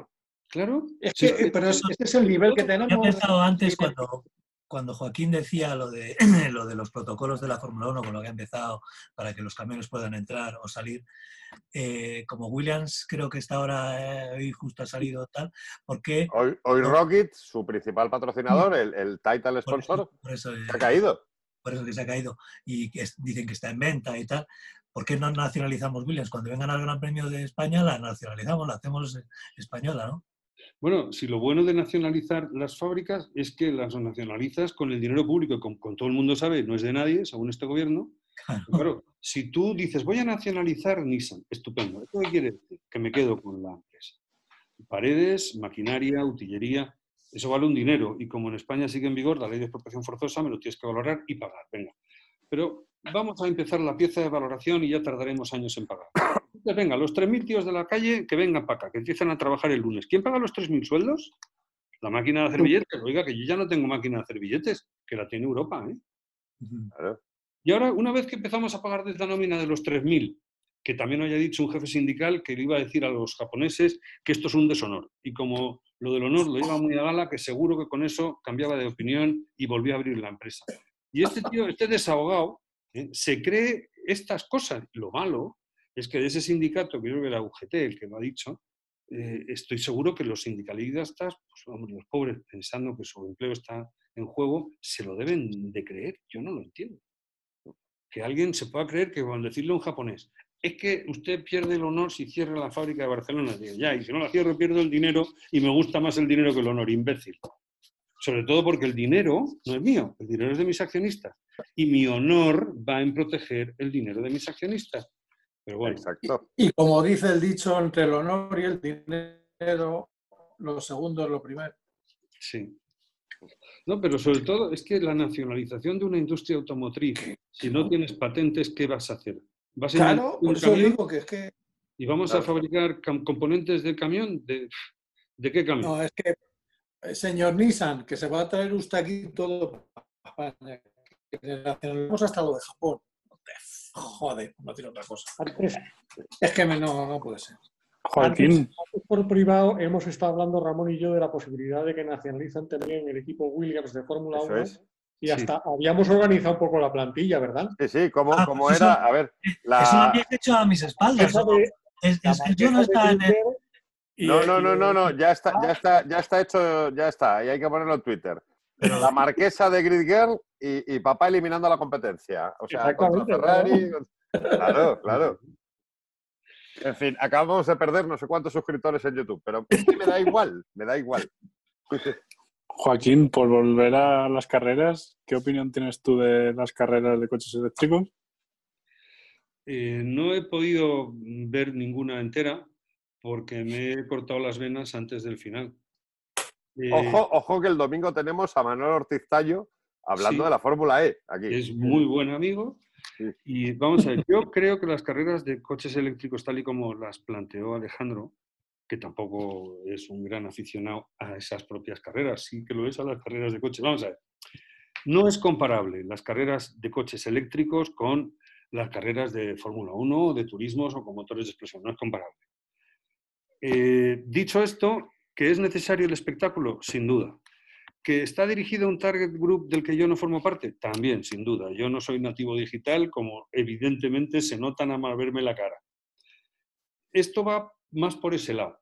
Esto va más por demostrar que sí se puede eh, tener carreras de coches eléctricos, pero, por ejemplo, mm, si lo que hablábamos antes es la cantidad de contaminación que genera, no te digo nada.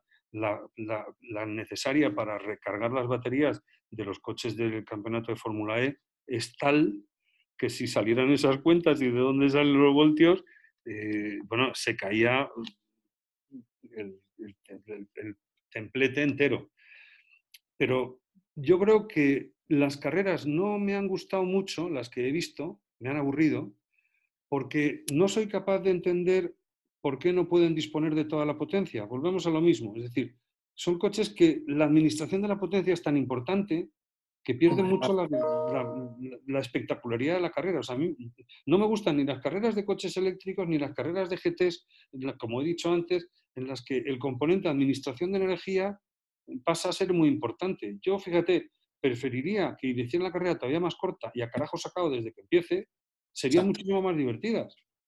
Mm, pero bueno, es que tienen que ser así por necesidades de la administración de potencia y, del consumo de energía de los motores. Pero yo estoy seguro que irán evolucionando tecnológicamente para que las carreras sí puedan ser mucho más puras en este sentido que aunque sean cortas o más largas, o lo de cambiar de coche me parece una gran idea para poder empezar otra vez lleno de energía y con un coche totalmente nuevo, pero la verdad es que los pilotos tampoco son lo, más espectacular del mundo, algunos sí, y la verdad es que no, no, no, no, lo he seguido, no, pero me parece que hace falta y además lo que me enorgullece mucho es que el promotor es una empresa dirigida por una amiguete, con muchos españoles dentro.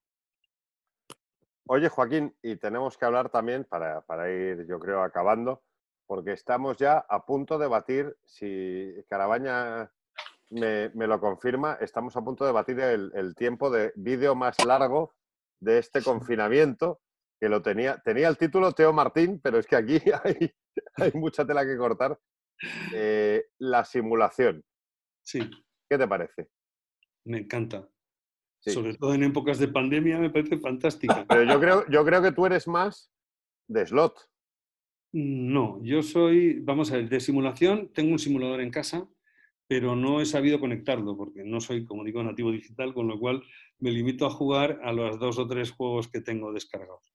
No, yo creo que la simulación es fantástica, pero fantástica porque permite hacer algo muy parecido a las carreras a dos colectivos que no pueden hacer las carreras de verdad que son el colectivo que tiene limitaciones físicas para poder entrar en el mundo del automovilismo real y el que tiene limitaciones económicas, eh, porque claro, el precio del simulador es mucho más barato. Y ambos colectivos pueden disfrutar mucho, mucho de las carreras. Luego tiene otro componente que es el componente de entrenamiento, de entrenamiento para el conocimiento de circuitos, para la puesta a punto de coches, es decir, lo que es la simulación, porque los simuladores se han implantado en todos los equipos porque funcionan, ¿no? Entonces, en ese sentido, yo soy un acérrimo defensor de la simulación. Y del slot lo que soy es un enfermo. Es decir, como me gustaban coches, es por lo mismo que en alguna ocasión me dedicaba a producir espectáculos, porque si había un espectáculo que me apetecía verlo y no me lo echaban, pues, pues chico, pues prodúcelo y lo ves. y, esto es igual, si había un coche que me apetecía tener, eh, pues ahora que vais a hablar del Delta S4 es nuestra próxima estrella, o sea que espero que nos hagáis una mención. ¿Cómo, cómo? ¿Sacáis un Delta S4 en vuestra marca? Ah, sí. Ah, sí, sí. ¿Cuál? Pues no lo sé exactamente, pero si brujuleas en SRC, nuestra página web, eh, verás que ya estamos muy avanzados, ya están los moldes prácticamente terminados y los coches se van a empezar a inyectar yo creo que para el verano. Para el verano están en el mercado. Oye, ¿os queda el, el Ford Capri de, las 24 horas de Spa de Alex Soler ¿Alguna unidad? Sí. Pues no lo creo. pero, pero puedo, podemos buscar. Es que, ¿sabes qué pasa? Que lo que ya fabricamos es muy poca cantidad, porque Donde tuvimos un problema grave fue pensar que se podían hacer mil unidades de cada versión, de cada modelo. Y no, se hacen 300. Porque nuestro éxito es que vendemos las 300. Y nuestra clientela, que está en todo el mundo, la gran mayoría son coleccionistas. Lo que ocurre es que desde que nos fusionamos con OSC, con los asturianos, que hacían unos coches súper rápidos, el Peugeot 205 Turbo 16, lo que hemos conseguido es que ellos mejorasen las prestaciones de nuestros coches. Nuestros coches eran perfectos como reproducción y los suyos, que también eran perfectos como reproducción, además eran súper eficaces en la pista. ¿no?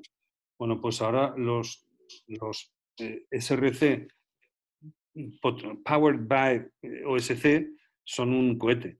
Y ahora hacemos dos gamas. Hacemos la gama de crono, que son los de más de carreras con menos detallito, pero los más rápidos, y luego la gama, digamos, de máxima fidelidad en la reproducción. Entonces, eh, y lo cierto es que corren lo mismo el uno que el otro. Lo que pasa es que el de máxima fidelidad en la reproducción tiene más peso. Entonces, cuando llegan los enfermos del slot, pues sí, tiene 23 gramos más, que por lo visto son importantísimos. ¿Cómo lo sabes? Que tendríamos, tendríamos también que, trabajar en, aficionar a las nuevas generaciones, a los chavales, a los chavalitos jóvenes, al, slot, que es algo que no está en una pantalla y tienen que entender que también hay una sensación de velocidad brutal. Bueno, acabas de tocar, eh, el, vamos, has metido la mano entera en la llaga. Pero te diré para tu emoción que está ya produciéndose en gerundio. Llevamos dos años en los que cada vez hay más niños que juegan de nuevo. Porque en, mi casa, en mi casa está. Sí, sí, pero es que, es que empieza a ser general. Es decir, el mercado se está el otro día tuve una reunión con uno de los mm, propietarios de Scalestric ahora mismo y, les, y, lo están notando. Es decir, se están volviendo a vender pistas porque el niño está harto de la PlayStation. Es decir, la, PlayStation pasa eso, o sea, acabas aburriéndote, no tienes sensaciones. En cambio, en el coche, si metes la pata y te sales, hay que ir a buscarlo. Claro. Y, si vas a buscarlo, tu coche no corre, pero el de tu rival sí, con lo cual más te vale no salirte. No sé cómo decirte. Hay unos componentes de, tacto y de física que, los críos lo están echando. Eh, pero es que si me apuras, eh, eh, el Hot Wheels de la pista de, la escala 1.64, los, los cochecitos de toda la vida, eh, también es un juguete que a los niños les llama mucho la atención. O sea, al final no deja de ser algo real. Claro, es que, digamos, es más real que la PlayStation. O sea, la, PlayStation es tan buena y tan general y tan todo, tan... Pero sí, como, volante y como cockpit y le pongo ya hasta física. Sí, sí, perfecto.